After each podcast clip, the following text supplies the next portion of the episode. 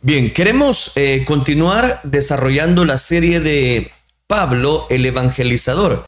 Hemos llegado ya a 11 temas. Este día voy a compartir la recepción de Pablo, el tema número 12 de esta serie de Pablo el Evangelizador. Hemos dado continuidad a el viaje misionero que emprendió Bernabé, Pablo y Juan Marcos. El día de ayer analizábamos cómo a partir del capítulo número 13 ya no era el orden Bernabé y Pablo acompañaban precisamente y disertaban en la sinagoga.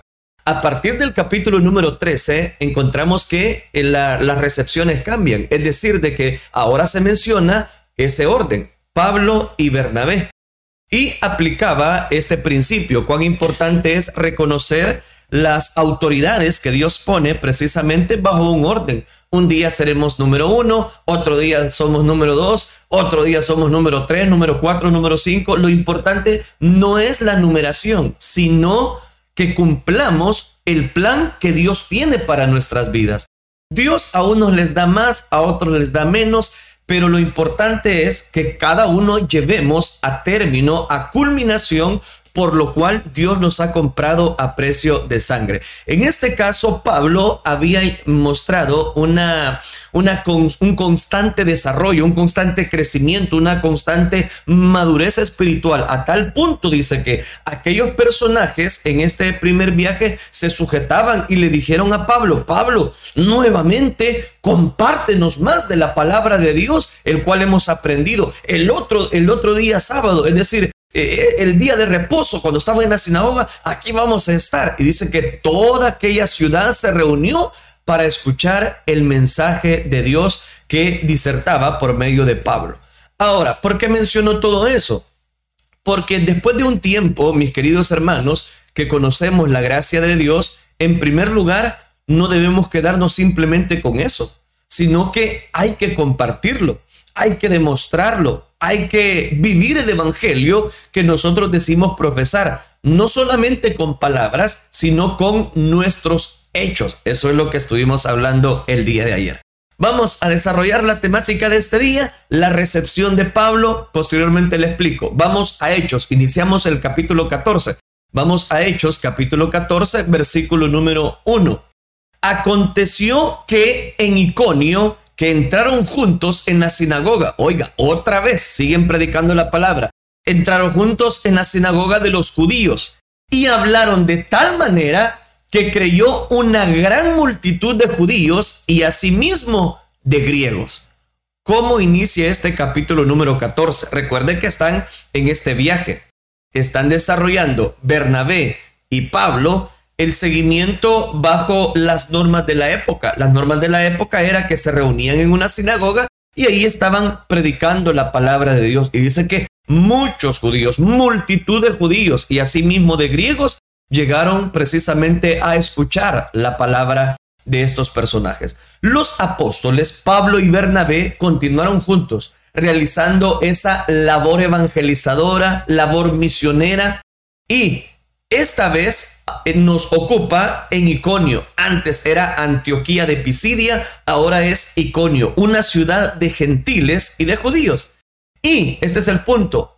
Este dúo que Dios había ejercitado por medio de Pablo y Bernabé, o Bernabé y Pablo, había dividido, se había dividido aquella ciudad porque algunos aceptaban el mensaje y algunos lo rechazaban. ¿Y eso de qué nos habla? Bueno, que no todos las personas serán un terreno fértil.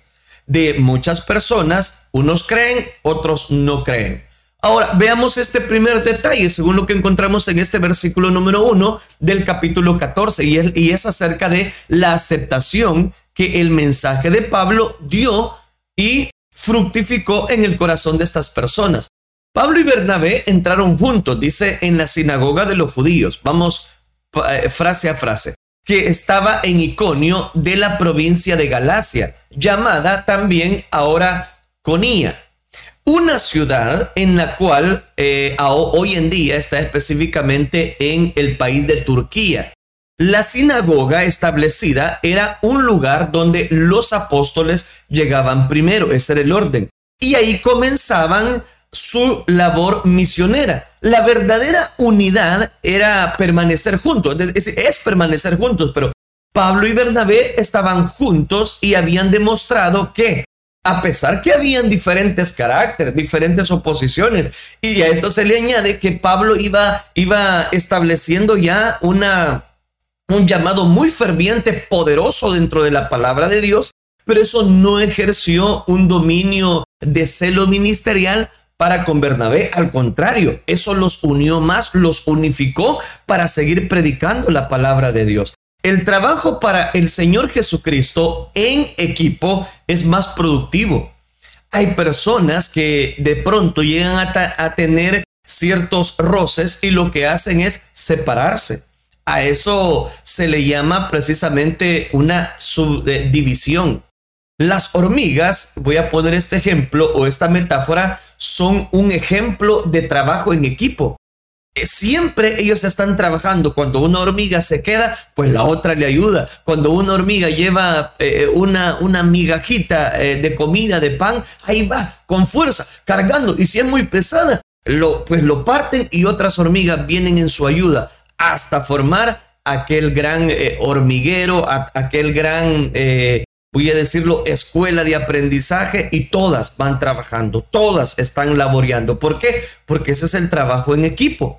Ahora, muchos judíos y griegos, dice este versículo número uno, respondieron positivamente al mensaje de Pablo y de Bernabé, que siempre era acerca de Jesús. Ellos no predicaban otra cosa, predicaban a Jesús como el Mesías prometido, que murió, pero que también resucitó y que ascendió al cielo y ahora también estaba entre nosotros. Oiga, qué interesante. La muerte de Jesús no fue su final con la resurrección de Jesucristo, sino, sino que después de todos esos procesos que ellos están predicando, es donde inicia el cristianismo.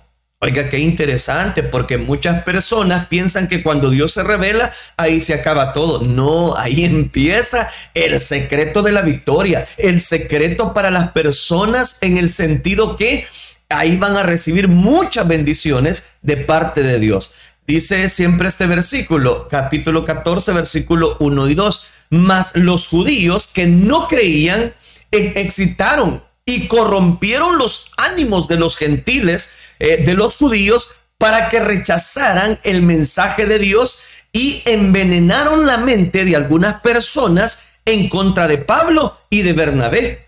Oiga, qué interesante. Eso lo dice la Biblia de un lenguaje actual, el capítulo 14, versículo 2. Pero los judíos que no creyeron en Jesús hicieron que se enojaran los que eran judíos y los pusieron en contra de los seguidores de Jesús. Es decir, que siempre van a haber personas que aceptan el mensaje y otras personas que no solamente no lo aceptan, lo rechazan. Pero podría mencionar un tercer grupo. algunos lo aceptan, otros lo rechazan, pero hay otros, otro grupo, un tercer grupo que se levanta en contra del mensaje de salvación. Algunos judíos rechazaron ese mensaje acerca de Jesús. Era precisamente que Él era el Mesías y movieron negativamente las emociones de los gentiles y los desanimaron contra Pablo, contra Bernabé y, dice, se nos declara, excitaron y corrompieron los ánimos, dice, y envenenaron la mente. Siempre van a haber personas, siempre van a haber personas que van a querer minar el corazón del pueblo. Y están ahí, asisten en las sinagogas, asisten a la iglesia, asisten, asisten a los cultos. Pero ¿qué es eso? Ah, es la cizaña. Es que siempre en el trigo va a ir creciendo también la cizaña. ¿Y qué vamos a hacer? El enemigo trata de influir en los ánimos de las personas, corrompiendo eh, las mentes, provocando el enojo. La mejor terapia contra el enojo está en algunos consejos precisamente que encontramos en el libro de los proverbios. Y se lo voy a citar rápidamente porque necesito destacar este primer aspecto, que siempre van a haber personas que van a rechazar el mensaje del Evangelio, como un día nosotros lo hacíamos, de rechazar el mensaje, pero cuando Cristo la flecha de la victoria llega a nuestra vida, no hay poder que lo resista, no hay ánimo que pueda resistir el mensaje de Dios para nuestra vida. El libro de Proverbios, por ejemplo, dice en el capítulo 12, versículo 16, el necio muestra enseguida su enojo, pero el prudente pasa por alto el insulto. Entonces, note, cuando vengan personas a su vida a decirle, mire, aquí ya no es lo mismo. Mejor, mire, vámonos para otro lugar porque aquí las cosas están que arden. Siempre van a haber personas. Dice, dice la escritura que en el libro de los Hechos, capítulo 14, versículo 2, muchos creyeron, pero otros decían, confundir el corazón de las personas, envenenaban, airaban el corazón de ellos y decirle, estos apóstoles no vienen de Dios, este Pablo, mire, este Pablo es el que antes asolaba la iglesia, concientizaba la muerte de los cristianos, ya va a ver que este personaje no ha sido transformado, así hablaban, dentro de la misma sinagoga. Así como al abatir, dice, así como eh, pone esta, este ejemplo, libro de Proverbios, así como batir la crema se obtiene mantequilla y al golpearse la nariz sale sangre, al provocar el enojo surgen peleas. Ese libro de Proverbios es muy sabio. Aquí cito Proverbios capítulo 30, versículo 33, que al batir tanto esa crema se va a obtener mantequilla, como al golpearse la nariz lo que va a tener es sangre. Pero al provocar el enojo, van a surgir peleas. Por eso, cuando una persona viene bien acalorada, enojada, usted dígale, tranquilo, cuente hasta, cuente hasta 10, dígale. No, hay que decirle que se ama, se ama en Cristo Jesús. Siempre, y ese es el punto para cerrar este primer aspecto que encontramos en este versículo 1 y 2 del capítulo 14, siempre habrá oyentes que recibirán con fe el mensaje de la cruz de Jesucristo. Siempre van a haber personas que van a recibir, que van a estar receptivas a escuchar el mensaje de Dios. Otros serán indiferentes a ese mensaje acerca de Jesucristo. Otros serán reacios al a los mensajeros y al mensaje de la cruz de Jesucristo. Pero se debe de predicar siempre de la cruz, exhortando a los pecadores a que se conviertan, a que se vuelvan a los caminos de Dios. Siembra la semilla de la palabra, mensajero de Dios, mensajera del Dios poderoso. Siembra la semilla de la palabra y deja que el Señor Jesucristo la haga germinar en aquel terreno que está listo para esa semilla. van a haber terrenos áridos donde la palabra no va a llegar, no va, no va a calar en el corazón de las personas, pero siempre va a haber personas que van a estar receptivas a escuchar la palabra de Dios. ¿Cuál debe de ser nuestra función? Predicar. Siga. No, no se desaliente. No se desanime. Cobre fuerza su corazón. Que a su tiempo cegaremos, dice la escritura, si no desmayamos. Vean lo que dice ahora, Hechos capítulo 14, versículo 3. Por tanto, dice, se detuvieron allí mucho tiempo, hablando con denuedo. Mire, aquellos no se callaron es que mire, pudieron haber dicho Bernabé y Pablo, es que mire, unos creyeron, hablan mentiras, dicen que nosotros eh, les estamos engañando. No, ellos no se detuvieron. Siguieron predicando, hablando con denuedo, confiados en el Señor, el cual daba testimonio a la palabra de su gracia, concediendo que se hiciesen por las manos de estos señales y prodigios. Aquello no desanimó a las personas, no desanimó a Pablo, no desanimó a un Bernabé, no desanimó a aquellas personas que estaban receptivas a escuchar el amor de Dios, la predicación de la palabra. Dice que, vamos por partes, versículo 3, se detuvieron ahí un tiempo el trabajo en la obra del Señor Jesucristo, misionero, pastoral, cristiano, líder, creyentes, requiere de tiempo para ver el fruto. Es que las cosas no se van a dar así, rápido, de la noche, así, rápido. No, no, no. Hay un tiempo de espera, de estar allí, allí, en el allí de Dios, en el, en el tiempo de Dios. Puede ser muy productivo para un cristiano que está desarrollándose en la fe cristiana Muchos quieren resultados rápidos y, y, ya, ya, Señor, y ahora, ahora, ya, ahora. No siempre es así. Debemos esperar. Y a esto se le llama perseverancia. Persevere. Líder, no se desanime. Predique, anuncie la verdad. Eh, pastor, no se desanime, siga predicando, siga escuchando precisamente la voluntad de Dios. ¿Por qué? Porque no todas las cosas van a venir rápido. Se siembra, pero toma tiempo la cosecha. Si tu siembra es mucha, también tu cosecha es mucha. Hay siembras que dan cosechas rápidas y otras siembras que dan cosechas muy lentas. Son muchos, este es el punto, los que cuando ya se acerca el tiempo de la cosecha, lo, abandonan y dejan todo. Y estaban, mire, a pocos minutos de recibir aquella poderosa cosecha, pero como desertaron, se aburrieron. Si sembraste, espera tu tiempo de cosecha. Por favor, te lo ruego, espera tu tiempo de cosecha. Si comenzaste algo, termínalo, no lo dejes a medias. Espera tu tiempo de cosecha. Si comenzaste algo, hay que terminarlo. Nunca dejes los proyectos a mitad, abandonados. No, no, no. Despierta el sueño para haber realizado. Despiértate del sueño. Levántate. Termina lo que comenzaste y ya vas a ver que la siembra será grande. La siembra será eh, abundante, pero la cosecha será una abundancia tremenda. ¿Por qué? Porque así fue tu siembra. Entonces así será tu cosecha. Recuerden lo siguiente, dice el apóstol Pablo en su segunda epístola a los Corintios. Un agricultor que siembra solo unas cuantas semillas obtendrá una cosecha pequeña, pero el que siembra abundantemente obtendrá una cosecha abundante. Cada uno debe decidir en su corazón cuánto dar cuánto establecer de siembra y así va a obtener su, su cosecha.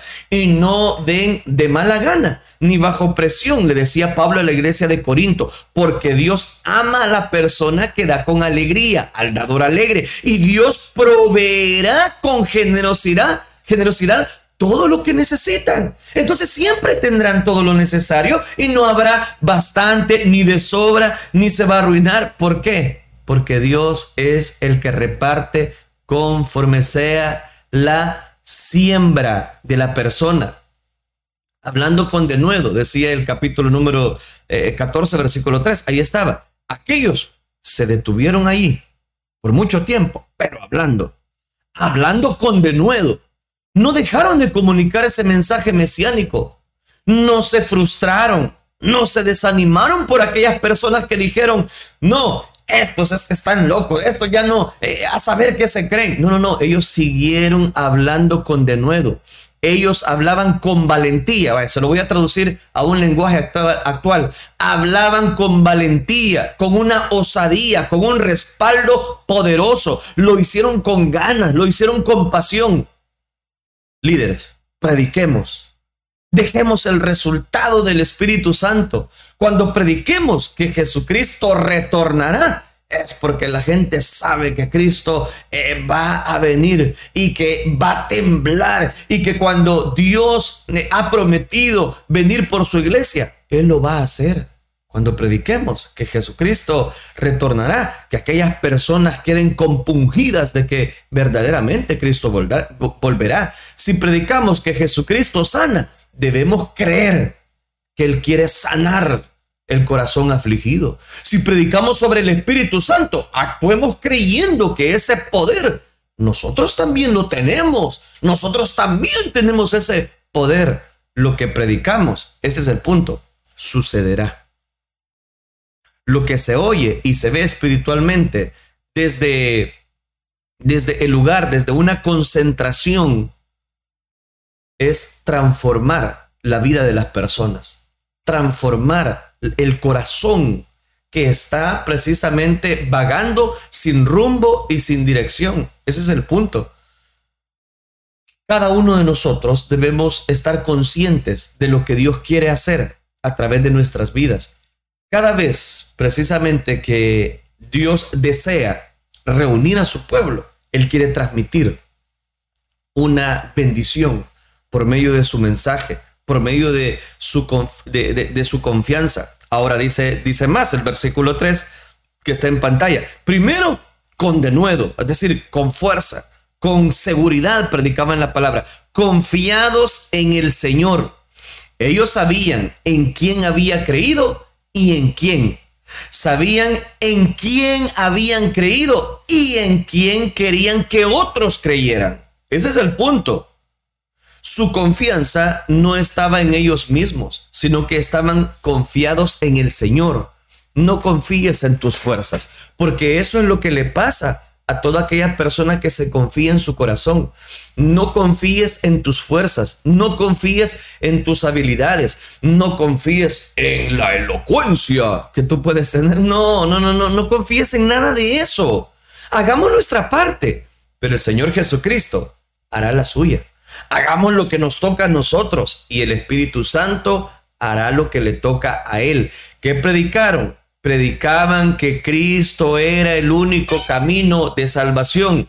Y dice más el versículo 3 de este capítulo 14 del libro de los Hechos, el cual daba testimonio a la palabra de su gracia, concediendo que se hiciesen por las manos de ellos señales y prodigios la palabra de gracia que predicaban era respaldada con el testimonio de Dios y se confirmaba con las acciones sobrenaturales.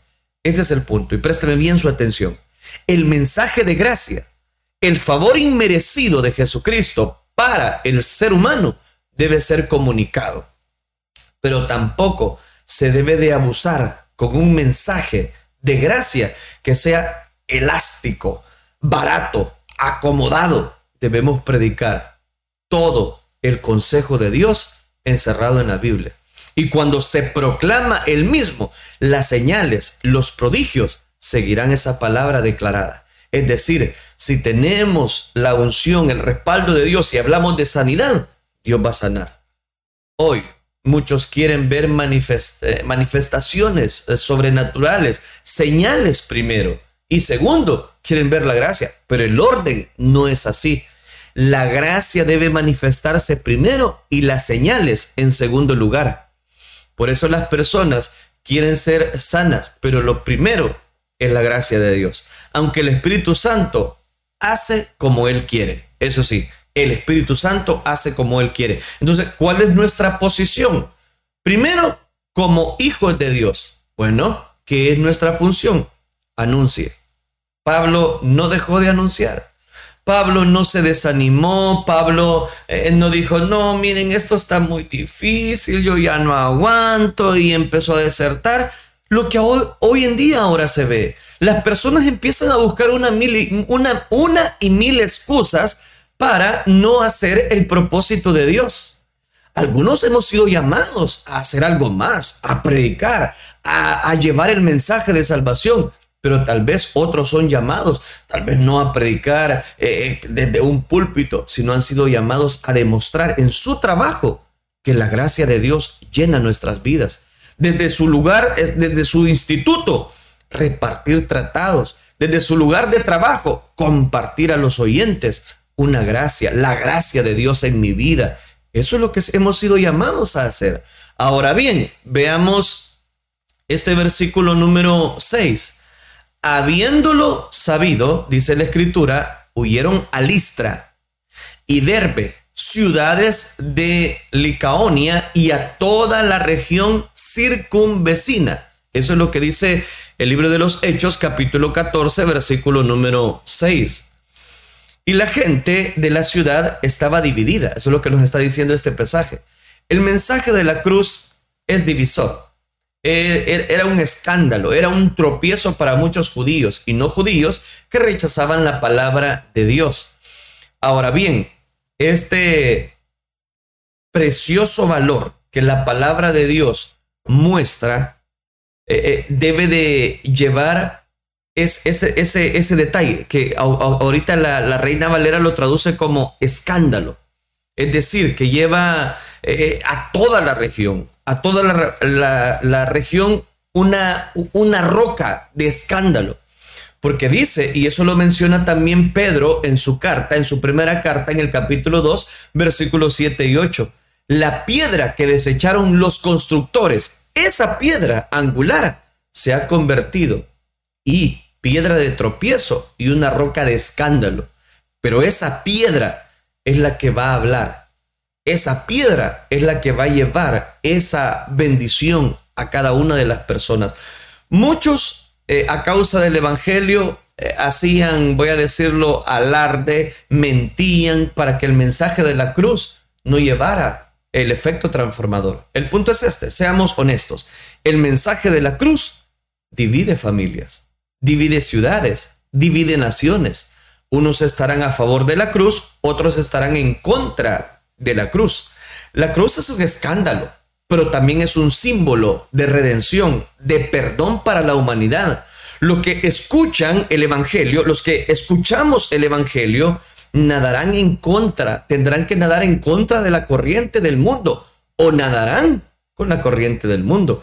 Es algo así como lo que eh, el príncipe de, los predicadores dijo. Estoy hablando de Spurgeon. Él dijo, escándalo de la cruz, decía él en su, en su mensaje. Escándalo de la cruz no es una espada y sin embargo ha traído guerra al mundo. No es un incendio y sin embargo ha consumido muchas antiguas instituciones y ha quemado mucho de lo que los hombres considera, consideraron que duraría por siempre.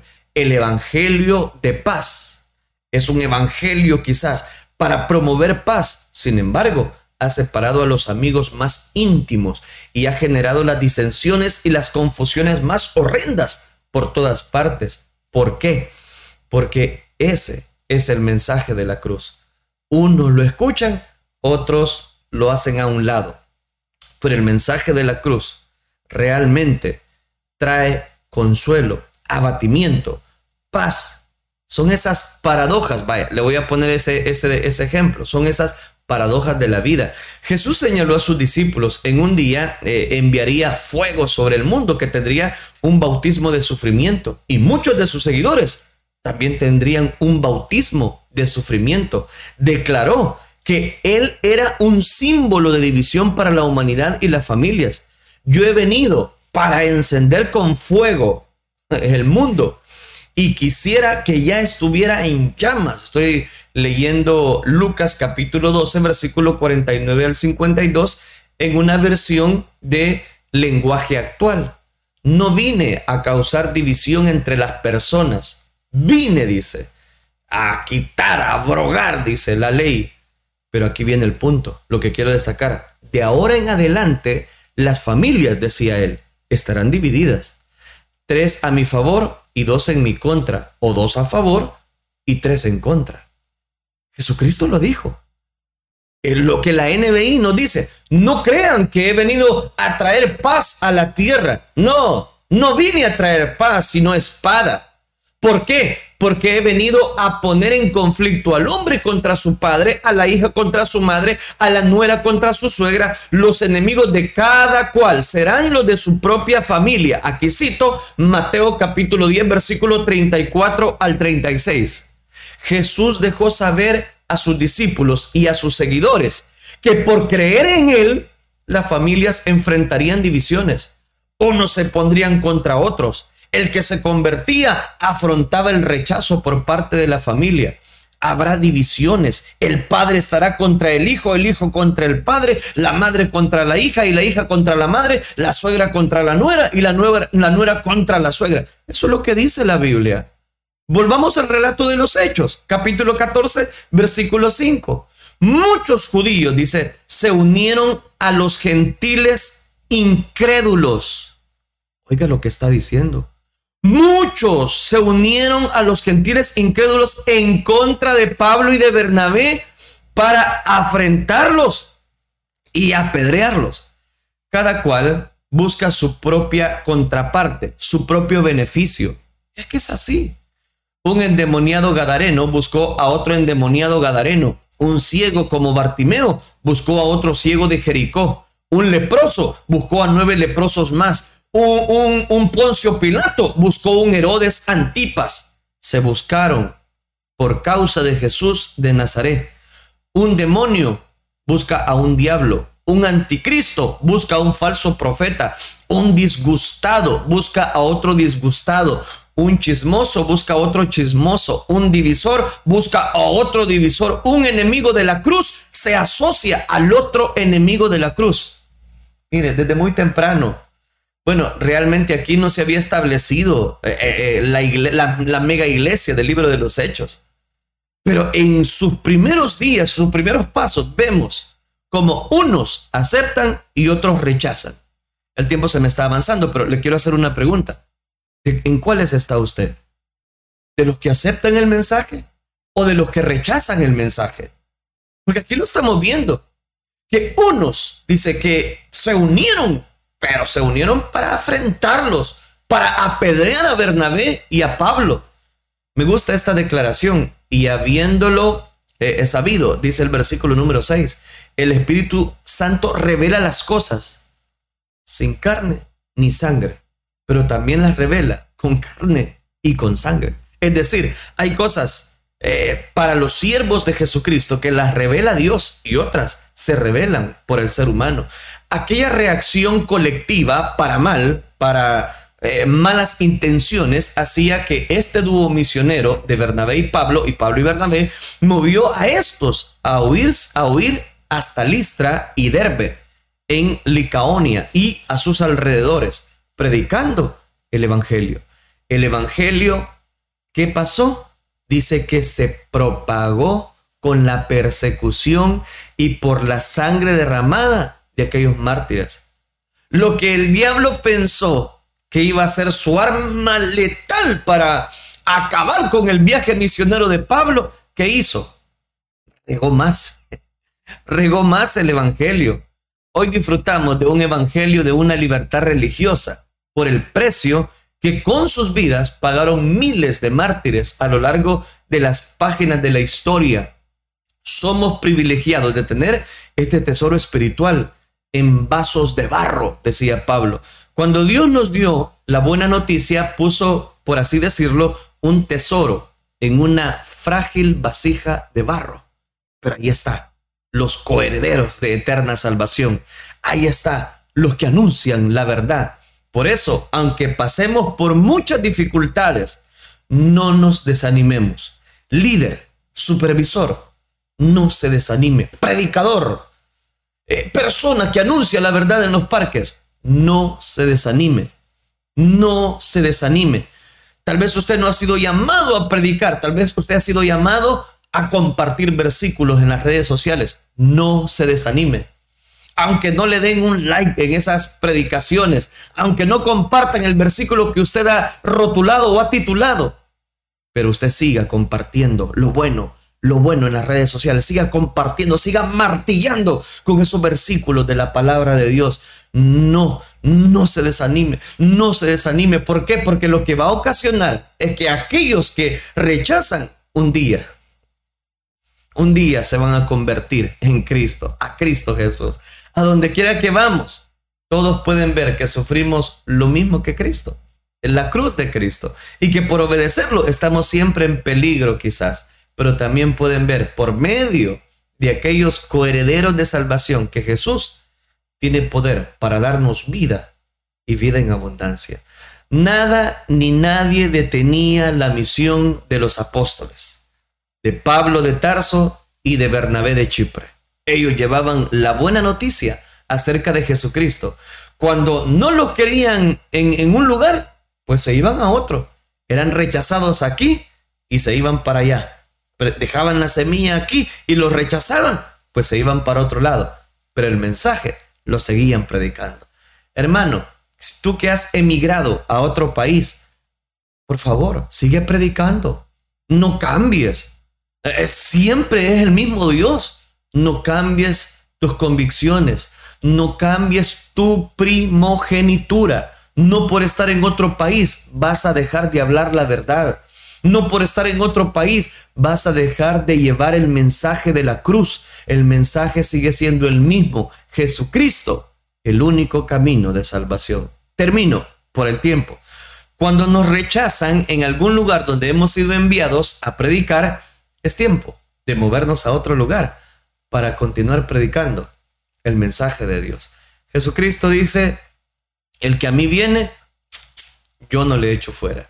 Alléguese a Él, Él le sostendrá.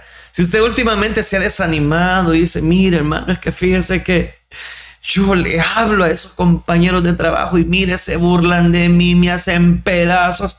Pues ya va a ver, son los que después vienen más sedita a los pies de Cristo Jesús. Son los que usted una vez está oyendo malas palabras, ese ambiente hostil. Son los que después son los que pasan llorando en los cultos. No se desanime. Siga orando por ese familiar inconverso. Siga orando por sus hijos, padre de familia. Siga perseverando, siga anunciándoles la verdad. Y usted va a ver cómo ellos un día van a venir a los pies de Cristo Jesús. No se desanime. Aliéntese tu corazón en esta hora y cumpla la obra que Dios lo ha encomendado o lo ha llamado a hacer. Oremos entonces, oremos. Padre nuestro que estás en los cielos, gracias te damos en esta hora porque tú hablas a nuestra vida. Ayúdanos, aunque rechacen tu palabra, no rechacen a nosotros. Seguimos anunciando tu verdad, esa lámpara que alumbra nuestro camino, esa palabra, Señor, que viene para penetrar y partir las intenciones, lo más profundo del corazón humano y a poner esa radiografía en el corazón de las personas. Ayúdanos a predicar el año agradable. Ayúdanos a poder sembrar la semilla de tu palabra en todos los corazones. De tal manera, Padre, que la mayoría, algunas personas que todavía no profesan el ser seguidores, un día no solamente son seguidores, sino que se convertirán en discípulos del mensaje de la cruz. Todo esto lo rogamos en el bendito nombre de tu Hijo amado, por quien desde ya te damos las gracias. Gracias Cristo Jesús. Amén Señor y amén.